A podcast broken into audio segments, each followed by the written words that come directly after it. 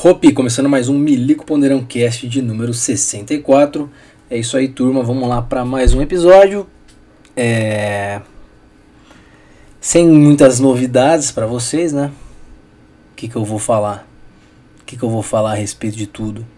Vou falar mais coisa, falar, ficar falando de doença, ficar falando de coisas mórbidas, ficar falando de coisas que vão deixar o nosso ouvinte, nosso querido ouvinte aí para baixo? Não, né? Não vamos fazer isso. Vamos falar de coisas. Vamos falar da minha vida. Se a minha vida estiver sendo mórbida, fazer o quê? É para isso que serve esse programa aqui, né? Não serve para nada. Não tem, não tem uma função social. Isso aqui não tem um propósito, um objetivo.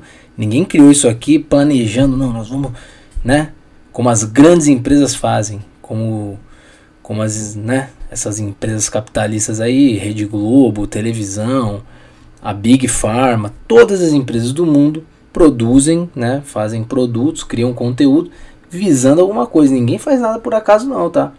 Não vão achando vocês que é tudo por acaso aí essas coisas que a gente vê. Não é nada por acaso.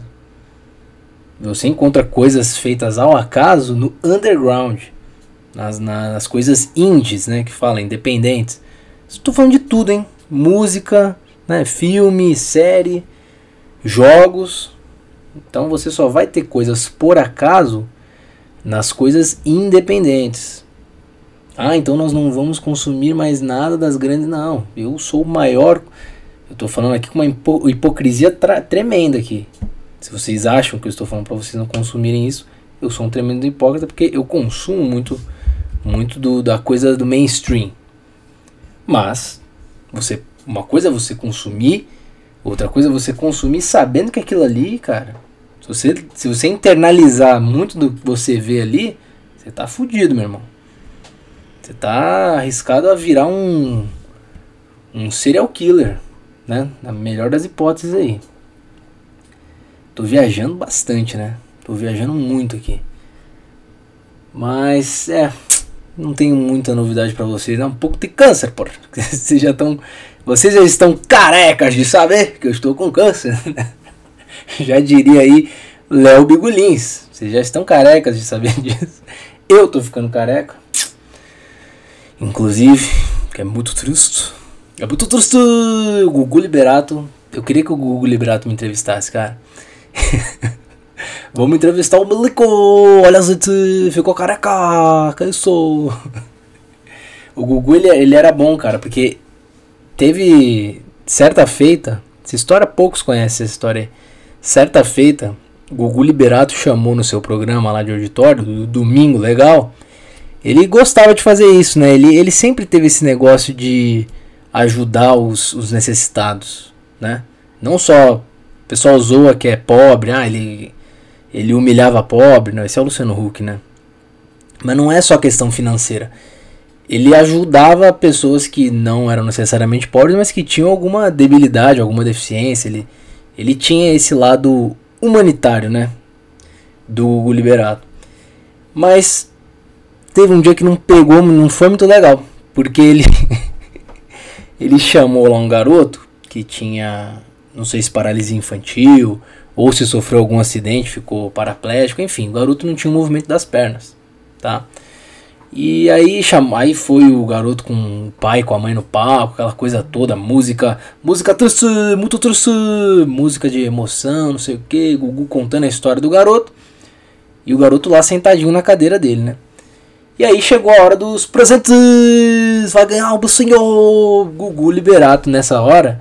Ele começava a dar um montão de presente pra pessoa ali que tava naquela situação, digamos, debilitada, né? E aí começou a dar um monte de presente. E o Gugu, ele sempre teve. O Gugu sempre trabalhou em vários ramos da, da, das empresas. Ele sempre teve mais. Ele não era só um apresentador de programa. O pessoal acha que o Gugu Liberato era só o apresentador lá do, do SBT. Não, negativo. O Gugu Liberato tinha, ó. Nas estradas, quem pega estrada aí de carro, de ônibus e conhece o Graal, que é um que é um, o que, que é o Graal? Ele é um centro que tem nas estradas, né? Um, um restaurante também, um lugar de para descanso, o caminhoneiro pode descansar, tem banheiro, né, para você dar aquela aquele pit stop. Você pode comer lá, normalmente fora do grau tem um posto de gasolina para o pessoal abastecer. Então grau, né? É o ponto de parada aí de, de várias estradas do Brasil afora tem o grau. Esse grupo, esse negócio aí, o grau, ele é do, do Augusto Liberato. Ele é do Gugu. Pouca gente sabe disso. Por isso que é grau, é grupo, não sei o que, é alguma coisa assim, grupo Augusto Liberato. Grau, entendeu? Pouca gente sabe disso. Então assim, o Gugu ele tinha várias ramificações. E tinha também, ele tinha um parque aqui, no, aqui em São Paulo, né? O parque do Gugu, que depois se transformou no parque da Xuxa. Eu estou ficando velho, eu sei dessas coisas, cara. Vocês não sabem. Grande parque do Gugu, ele tinha um parque, ele tinha vários brinquedos que lançavam lá com a carinha dele, né? Jogo da vida do Gugu Liberator para pegar a criancinha, que eu sou. Ele tinha então, ele tinha, né, várias várias diversificações aí. Ele não era apenas um apresentador tapado como, os, como muitos acham. Pô, bem, e ele começava a dar os, os, brinquedos lá, né, que ele tinha, da marca dele, outros que não eram, da Grow, tal, não sei o quê. E aí, deu um monte de brinquedo pro garoto, deu carrinho, deu bucinho, e aí ele deu. Ele, ele, ele pegou assim o último brinquedo que ele ia dar pro garoto, que foi o Upa Upa Cavalinho! Olha, ganhou! Ele deu um Upa Upa Cavalinho para um garoto que não tinha o movimento das pernas. Para quem não sabe, Upa Upa Cavalinho é, um, é literalmente um cavalinho de borracha que a criança senta ali e fica pulando. Só que para pular com o Upa Upa Cavalinho, você tem que ter o um mínimo de impulso, né? Você tem que se impulsionar do chão.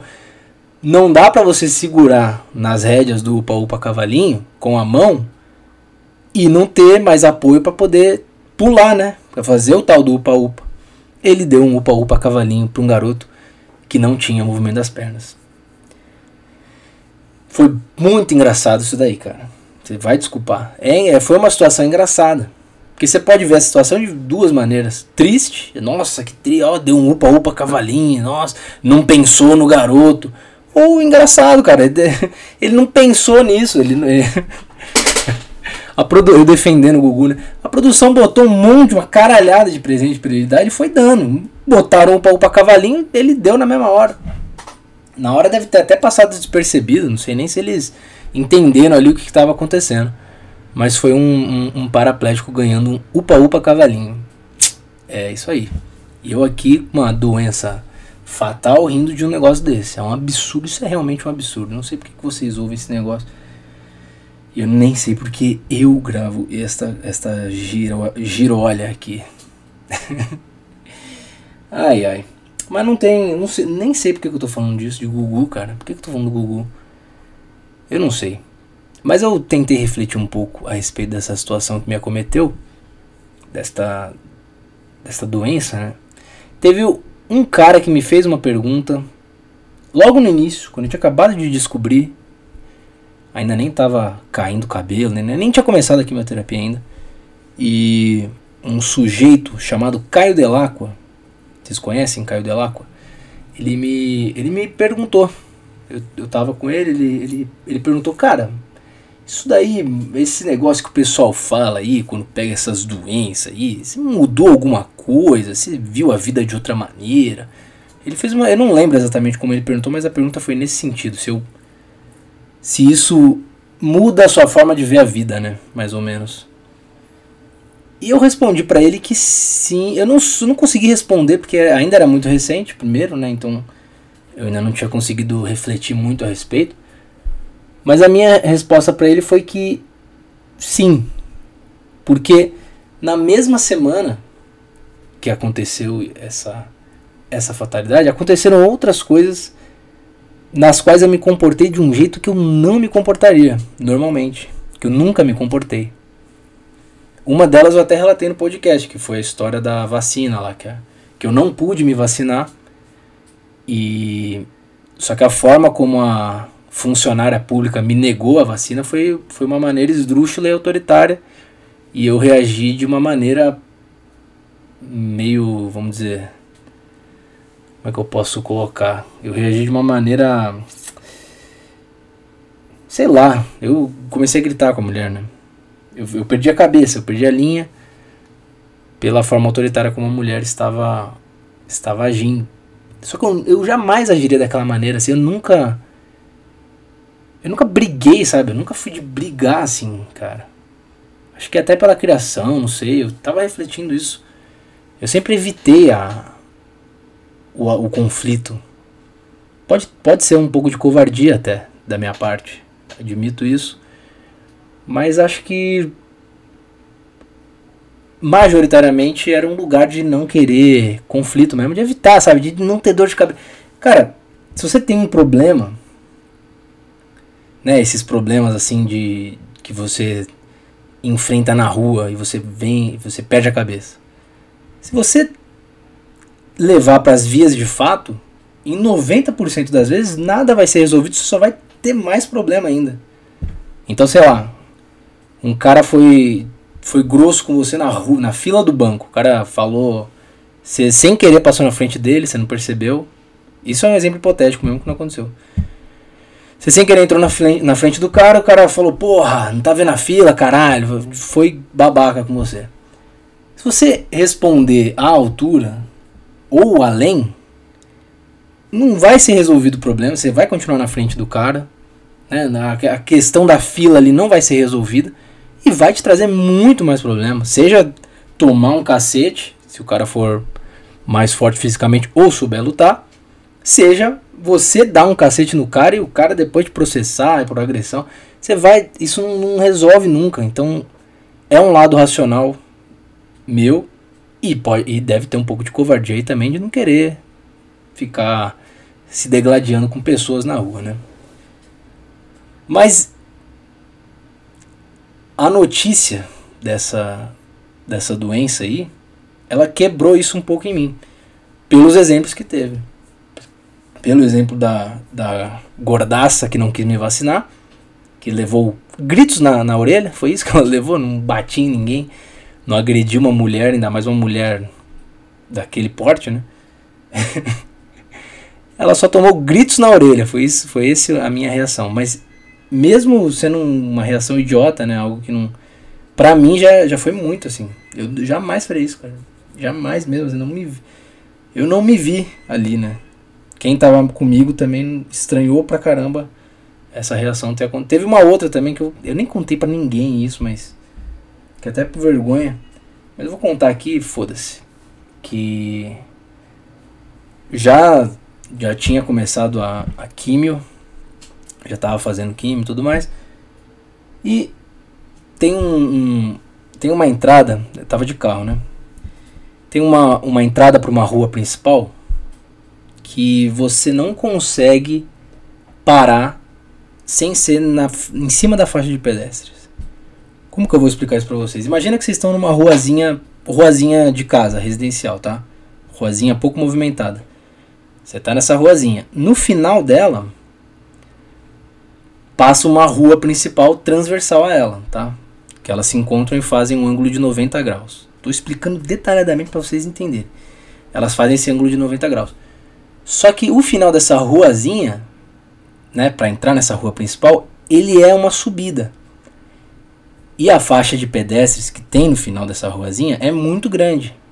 Então, se você parar onde você deve, onde o carro, onde o código de trânsito brasileiro manda o carro parar, que é antes da faixa de pedestre, se você parar nesse local, você não consegue ver quem vem da rua principal, porque tem uma construção na esquina que impede isso, tá? Um restaurante para ser mais preciso.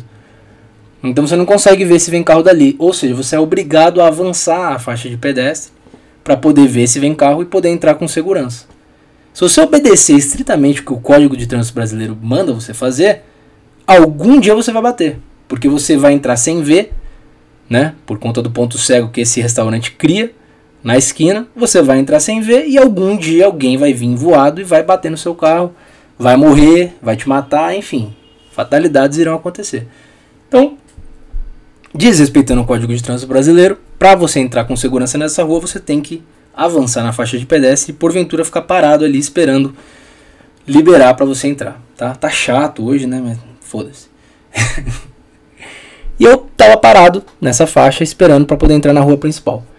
Um cara, um cidadão brasileiro de idade avançada já, o cara era velho, tinha uma barba de mendigo, suspeito até que seja um morador de rua.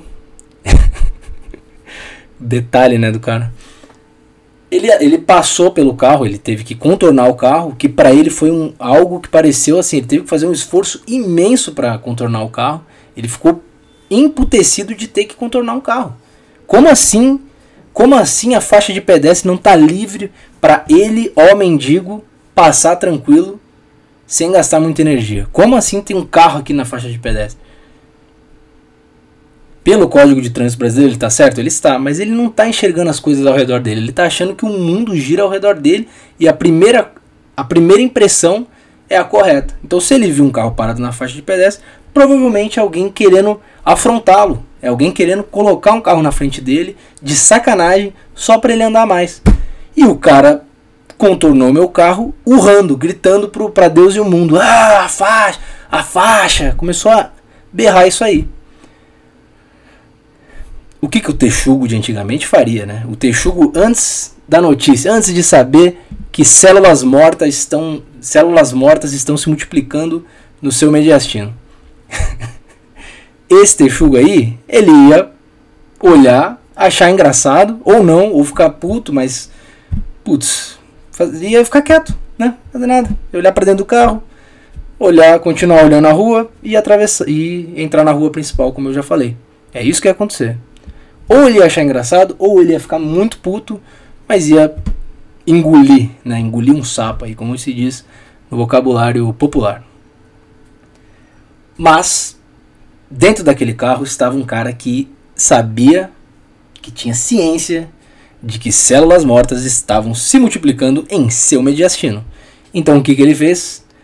Puxou o freio de mão, deixou o carro ligado, o rádio tocando ainda, estava tocando Black Keys, acho, Lonely Boy.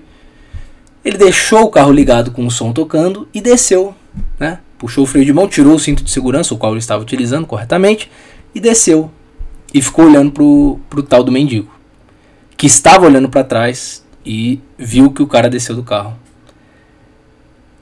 E começou a gritar. Na mesma altura ou mais alto que o cara. Que que é? Que que tá errado? Que que tá errado? Fala que que tá errado. E e o cara parou de gritar, não teve reação, só olhou para frente e continuou a andar continuou o caminho dele de mendigo que ele estava seguindo. Para onde? Não sei, né? Não deve ter destino. Um cara que mora na rua não tem muito destino assim. Ele só caminha e vaga sem, sem destino, né, cara? E foi isso. E, e assim, gritou, né? O motorista aí, da história que eu tô contando, que eu já coloquei na terceira pessoa, não sei porquê, deve ser uma arrogância da minha parte. As pessoas que falam em terceira pessoa são muito arrogantes, né? Tipo, eu vou falar de mim, ah, o Texuga é um cara legal, o Texuga é um cara bacana. Não, isso é bizarro. Mas acabou que aconteceu. Esse motorista aí, tá, que sabia que, que estava com uma doença fatal, ele entrou no seu carro, tirou o freio de mão, colocou o cinto de segurança, esperou a rua ficar livre e seguiu seu caminho. Depois de ter gritado com, com um cara que estava gritando também. Foi isso que aconteceu. Não, então, assim, eu não me orgulho disso, dessa história. Não achei legal. Apesar de que, contando assim, às vezes pode até ter ficado um pouco engraçado, não sei. Mas não é, cara. Não, por que? Pra que fazer isso? E aí eu comecei a refletir por, os porquês de eu, ter, de eu ter feito isso com o cara. De eu ter feito isso comigo mesmo, na verdade, né? Porque a vida do cara não foi afetada. Ele já deve. Um cara que grita porque, um, porque ele tem que contornar um carro ele, ele deve gritar por várias outras coisas e a vida dele deve ser um. Deve ser um inferno, assim. O cara não tá bem com ele mesmo. Com certeza. E, e eu descendo do carro e gritando também reflete alguma coisa. Reflete que minha vida não tá boa e que. Só que eu não faria isso normalmente. Essa é a questão. E aí entra uma. Entra, acho que algo de. Um desapego com a vida, acho. Porque, porra. Mesmo, mesmo sem raciocinar, eu não, eu não pensei em nada na hora. Mas mesmo sem pensar nisso, deve estar. Tá, meu corpo deve estar tá respirando algo do tipo. Cara, tem um negócio dentro de você que tá te matando. O que, que um cara no meio da rua né, pode fazer contra você? Ficar puto. No, no máximo. O máximo que poderia acontecer ali era o cara ficar puto igual, querer gritar igual, de repente ter uma arma escondida e me dar um tiro. E eu, e eu morrer ali mesmo. Eu morrer naquele cruzamento da ruazinha com a rua principal. Isso seria o que de pior poderia acontecer. Que, que numa situação em que você tem algo te matando por dentro é bom. Seria bom, né? Ter um fim rápido, sem dor, sem ficar enfiando remédio na, na veia para poder melhorar. Seria isso. Vocês entenderam? Pensando racionalmente, ou não racionalmente, mas seu corpo de alguma maneira calcula isso, é, é jogo, né? É jogo. Seria jogo tomar um tiro na cabeça de um maluco que anda por aí arrumando briga com os outros. Que bom que não aconteceu, mas poderia acontecer. E sem ter algo te matando por dentro, você não pensa nisso. Você tem. Você foge disso aí. Eu, pelo menos, né? Como eu falei, não. Cara, a última vez que eu arrumei uma briga de porrada mesmo foi no colégio. Não foi nem no, não era nem colégio, cara, era jardim de infância. Jardim de infância.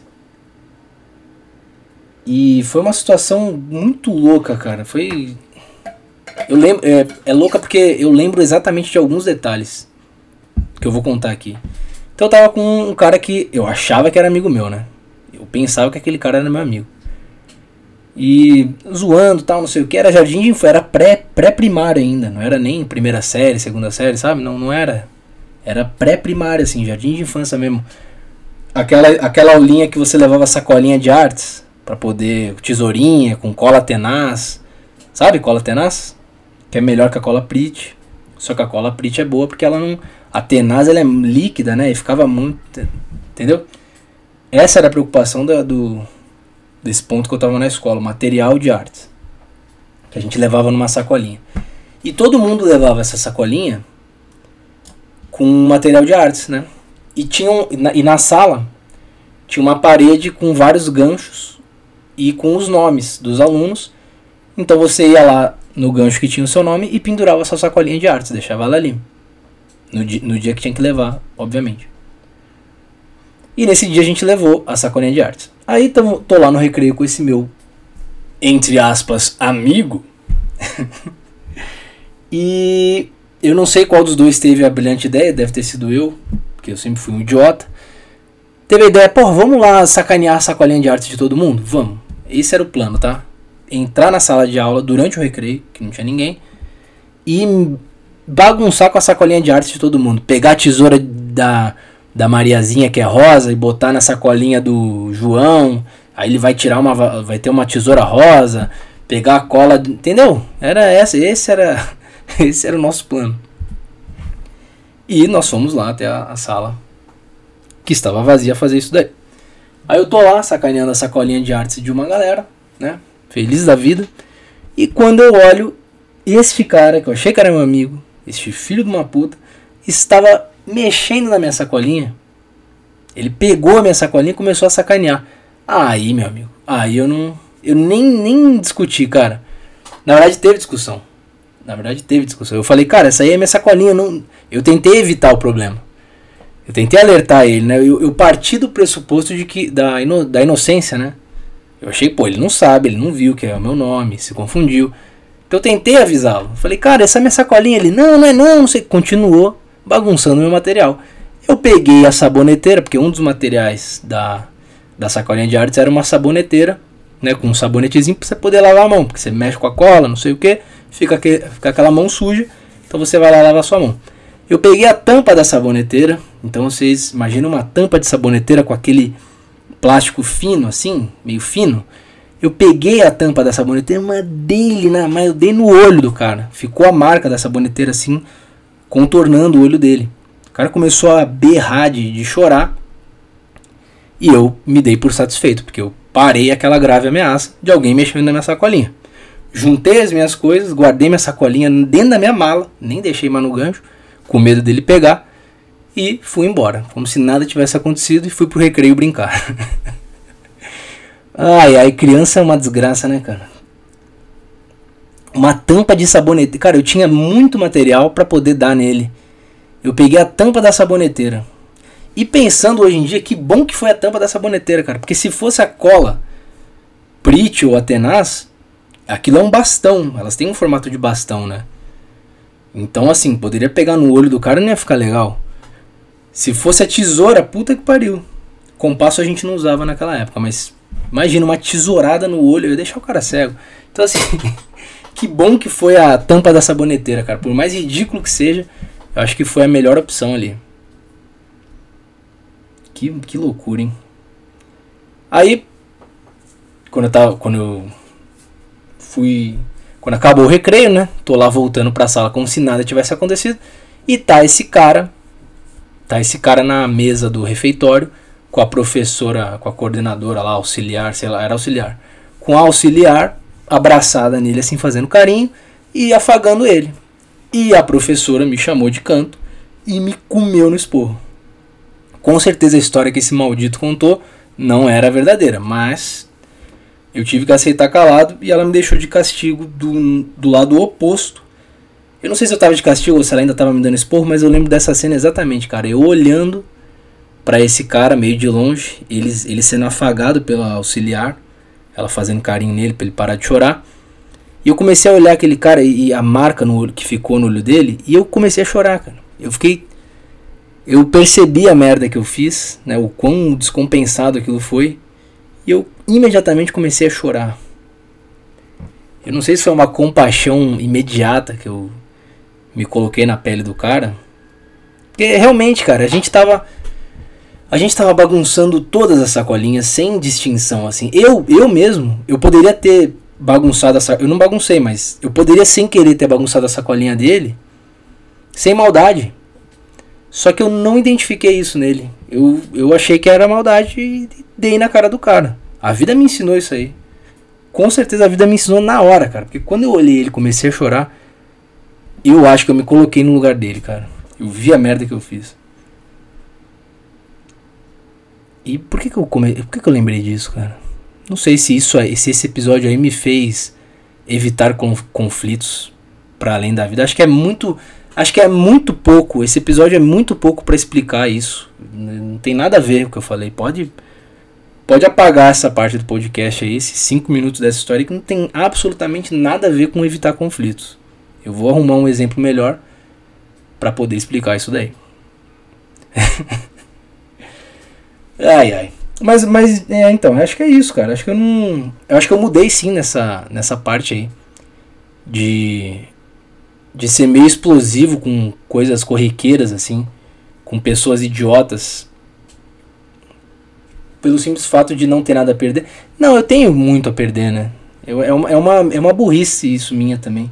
Uma burrice que a doença te leva a pensar. Não tô eu não tô com pena de morte, eu não tô com a, a data da minha morte não tá marcada para daqui a uma semana para eu ficar berrando com os outros no meio da rua aí e, e arriscar tomar um tiro na cara de repente. É até bom para eu refletir para parar com isso daí. Se bem que já parou também, né? Teve, teve esses dois episódios aí. Acho que teve mais um, mas que eu não tô me lembrando agora. Enfim. Ai ai. É isso, é, é muito ruim gravar gravar enquanto está na casa dos seus pais, cara. Porque eu sempre sinto que eu tô em... estar aqui é, é meio ruim, né? É bom, obviamente, porque você está junto da você está no seio familiar, né, no núcleo da sua família. Isso é não tenho palavras para descrever, mas tem um, um, um negocinho que fica ali que você sente que você está incomodando. Sabe, não é certo. Não era para você estar tá aqui, cara. Era já para você estar tá na sua casa lá, vivendo a sua vida, né? Cuidando da sua mulher. Então eu sinto um pouco isso daí. E aí pra gravar fica ruim por causa disso, tá? Sou eu novamente, né? Me justificando pelos atrasos dos podcasts. Porque agora eu gravava o quê? Uma vez por semana. Agora tá tipo uma vez a cada 15. Uma vez a cada 10, sei lá. Mas é mais por isso. Não é nem por nada não. Não é nem tipo, ah, ele tá com a doença, ele desmotivou de fazer tudo. Não é. Eu, pelo contrário, eu, eu sinto vontade de gravar quase todo dia, cara. Ontem eu fiquei. Isso é muito louco, né? Ontem eu fiquei de noite, antes de dormir, acho que uns 20 minutos fazendo um podcast na minha cabeça. Eu acho que mesmo quem não grava podcast às vezes tem isso. Que é você ficar pensando assim, mas não só pensando em coisas aleatórias. Eu, eu tava pensando num discurso mesmo, assim. Pensamentos que vêm à cabeça, mas como se eu estivesse falando. Coisa que eu estou fazendo aqui agora, eu fiz pensando antes de dormir. E nesses pensamentos de ontem, deu um puta de um podcast, cara. Eu coloquei meus pensamentos de uma forma brilhante, encaixava as coisas direitinho, não gaguejava, sabe? é, as coisas vinham, sabe? As ideias vêm e você. Caramba, é muito, é muito foda isso. E aí quando você vai gravar, sai essa merda aí. Tô meia hora aqui falando com vocês, só saiu merda. Mas eu juro que no meu pensamento ficou legal. Tinha que ter uma forma de gravar esses pensamentos, assim, gravar coisas da mente. Que aí sim vocês teriam um conteúdo de qualidade. Eu ia até cobrar por isso, tá? Eu ia falar, quem quiser ouvir Milico Ponderão Cast vai ter que me pagar 15 reais por mês para entregar esses produtos de qualidade aí. Milico Ponderão Cash, Praça da Grécia, que mais que vocês querem? O que, que vocês querem? Videozinhos, né? Tô, tô gravando videozinhos aí, quem me segue no YouTube sabe que tem vários vídeos aí no canal. o cara começa a mentir, né? Nem tem nada. Uh, é, onde é que eu tava? Esqueci completamente, cara que, que eu falei que eu tava dormindo e gravei um podcast excelente na minha mente? Não sei. Também não vou lembrar. Ah, não. É, então. De ficar na casa dos pais, né? Então é por isso. É muito ruim você. Eu não, eu não fico tão à vontade aqui, infelizmente, cara. Eu queria. Eu sei que eu tô em casa e. Não tem. Nada tem problema aqui. Se eu, sei lá. Se eu desrespeitar os meus pais, coisa que eu obviamente não vou fazer, mas se eu fizesse, eles iam falar, ah, pô, tá com câncer, né? a gente tem que levar essa aí, vai. Eu fiquei fazendo piada com isso, cara, com a minha irmã. Ela, ela achou engraçado, mas deu um pesar nela rir disso. E aí eu liberei, eu falei, não, pode rir, não tem problema. Porque era tipo assim, coisa idiota. A gente tava vendo um filme, eu falava, pô, pega água lá, vai. Só que eu comecei a abusar. Eu, pô, liga ali tal coisa. Pô, toda vez que precisava levantar, eu acionava ela. Aí ela começou a se incomodar, né? Eu falei, pô, tô com câncer, né? Pô, vai lá. Aí tudo que era, tudo que denotava preguiça da minha parte, eu falava isso. Não, pô, tô com câncer. Aí ela riu e falou, pô, só você pra me fazer rir disso. Eu falei, pois é. Mas pode, pode rir porque isso não tem o menor. Você não tá rindo porque eu tô com câncer, você tá rindo porque eu tô fazendo uma bobagem, né, com essa situação. O que é bom. Pra mim, que estou com essa merda, então por que você ficaria preocupado, né? Ai ai. É isto. Não temos e-mails. Não temos e-mails, hein? Não temos e-mails. Muito triste. Seu César Avolio Bastos falou que ia mandar vários e-mails e só mandou aquele, que foi muito bom, mas só mandou aquele. Não tem mais e-mails, ó. Mandem e-mails, cara. Se você quer mandar e-mail para Milico ponderãocast, você mande para milicoponderão 349@gmail.com. Milico ponderal sem acento 349@gmail.com ou mande questão lá no entra no canal do Telegram que tem o link aí, entra no no Instagram também, tem link lá, tem pode mandar inbox, né? Tem muito tem muitas formas de acesso aí para vocês mandarem questões que não precisa ser só de câncer não, cara. Vocês podem perguntar sobre o que vocês quiserem. Aí pensando nisso, como não teve miles, eu mandei uma mensagem no, no canal do Telegram. Que se alguém tivesse alguma questão, poderia mandar lá. Então vamos ver se alguém mandou alguma coisa. Gustavo Firmino falou aqui: explica como foi seu ingresso na Força Aérea Texuguex. Cara, eu já expliquei isso num, em podcasts anteriores. E obviamente que não é obrigação sua ter ouvido. Então, eu vou falar rapidamente, tá? Para você saber. Foi para resumir muito, foi, sei lá, eu tava prestando direito só porque meu pai fazia. Eu tenho para explicar por que eu entrei na Força Aérea, tenho que explicar a história do meu pai primeiro, né? O cara fala que vai ser breve e faz um, uma monografia, mas tudo bem. Então meu pai, ele entrou na Força Aérea e fez direito enquanto ele estava na Força Aérea, né? E aí quando ele foi pra reserva da FAB, ele começou a advogar. Então, na época que eu estava prestando vestibular, ele já estava advogando. Ele não estava mais na Força Aérea, ele estava na reserva. E só porque ele estava advogando, eu comecei a fazer direito. Tipo, ah, vou fazer o que meu pai está fazendo agora. Foi só por isso mesmo.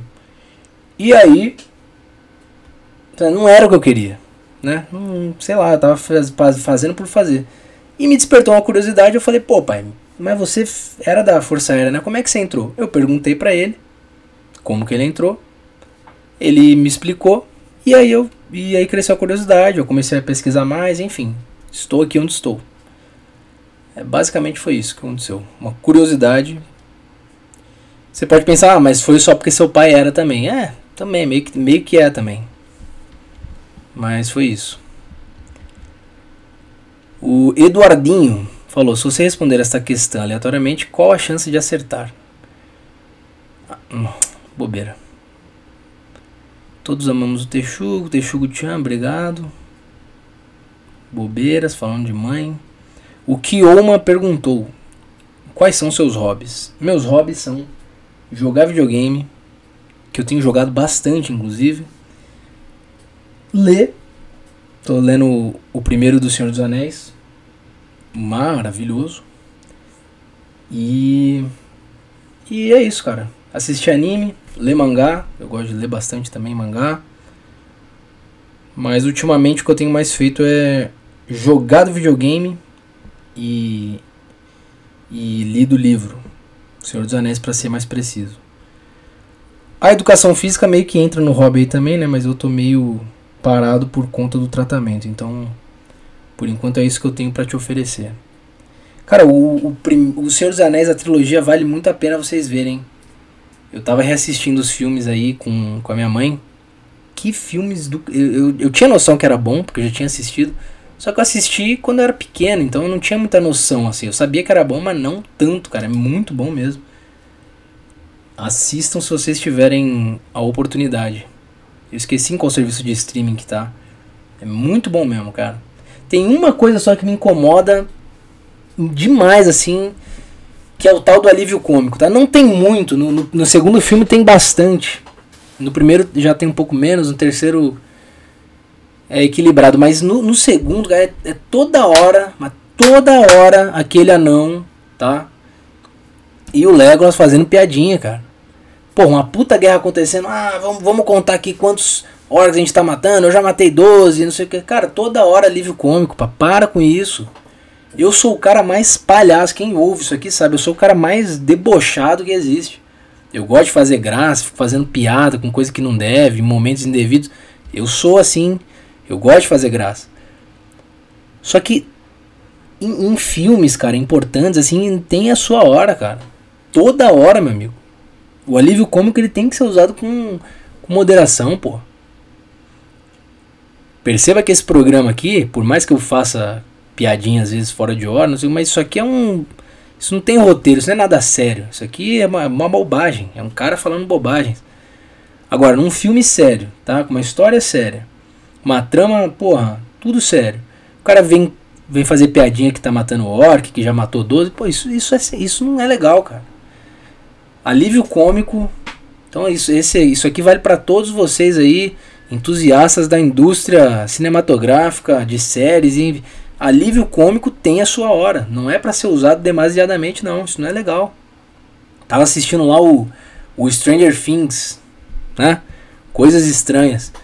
Mas toda hora, a última temporada, a quarta, toda hora alívio, alívio cômico, toda hora piadinha, piadocas. Isso é muito chato, se irrita. Eu sei lá, cara. Não sei se foi só eu que percebi isso, mas toda hora aquela jo a Joyce, né, a mãe dos Byers lá, Joyce Byers com o outro lá indo na Rússia. Aí encontram um cara que é o russo, aí faz piadinha, tá toda hora piada, cara. A loura lá, filha da Uma Truman toda hora querendo fazer graça e sem graça. E pior, não tem graça. Piadas patéticas assim. Aí tem uma hora, tem uma cena que uns espiões entram na casa lá dos Byers. Aí policial morrendo na frente deles, não sei o que, uma coisa, uma, uma cena séria. Alíviozinho cômico. Ai meu Deus, fazendo caras e bocas. Então assim, vamos Vamos, vamos se atentar aí pro alívio cômico, cara. Tem o seu momento, não é para ser usado em demasia. Isso é muito chato, cara. o cara tá bravo hoje, né? É... então é isso, cara. Videogames e livros. Coisas para entorpecer a mente que. Senão a gente não aguenta, né? Senão é muito chato, cara. Senão você não aguenta, cara. Eu gosto, de certa maneira, de estudar filosofia também. É uma forma, uma boa forma de passar o tempo. Só que isso não inclui como estudo, eu não incluo como hobby, cara. O estudo eu acho que ele serve para te engrandecer. Então eu não sei o que você, também não sei o que você quis dizer como hobby, né? É, porque que nem o exercício físico que eu falei, é hobby? Também não é tanto, né? Porque é, para te engrandecer como um ser humano. Então não sei se isso dá para incluir como hobby. Alguém que reze, alguém que faça uma oração, é um hobby fazer oração? Acho que não, né? Porque acho que tem a ver com outras questões. O hobby é para você passar o tempo, né? É, é o que eu entendo como hobby, passa tempo. Se for isso que você quis dizer, formas de passar o tempo, aí sim. Videogame e literatura barra mangás barra animes. Se você quis dizer outra coisa, você pergunta em alguma próxima oportunidade e eu lhe respondo. Beleza? Acho que eu vou encerrar por hoje. Tá bom já também. É... O que, eu ia falar? Esqueci. Vou deixar vocês com a musiquinha. É isso, galera. Um abraço a todos.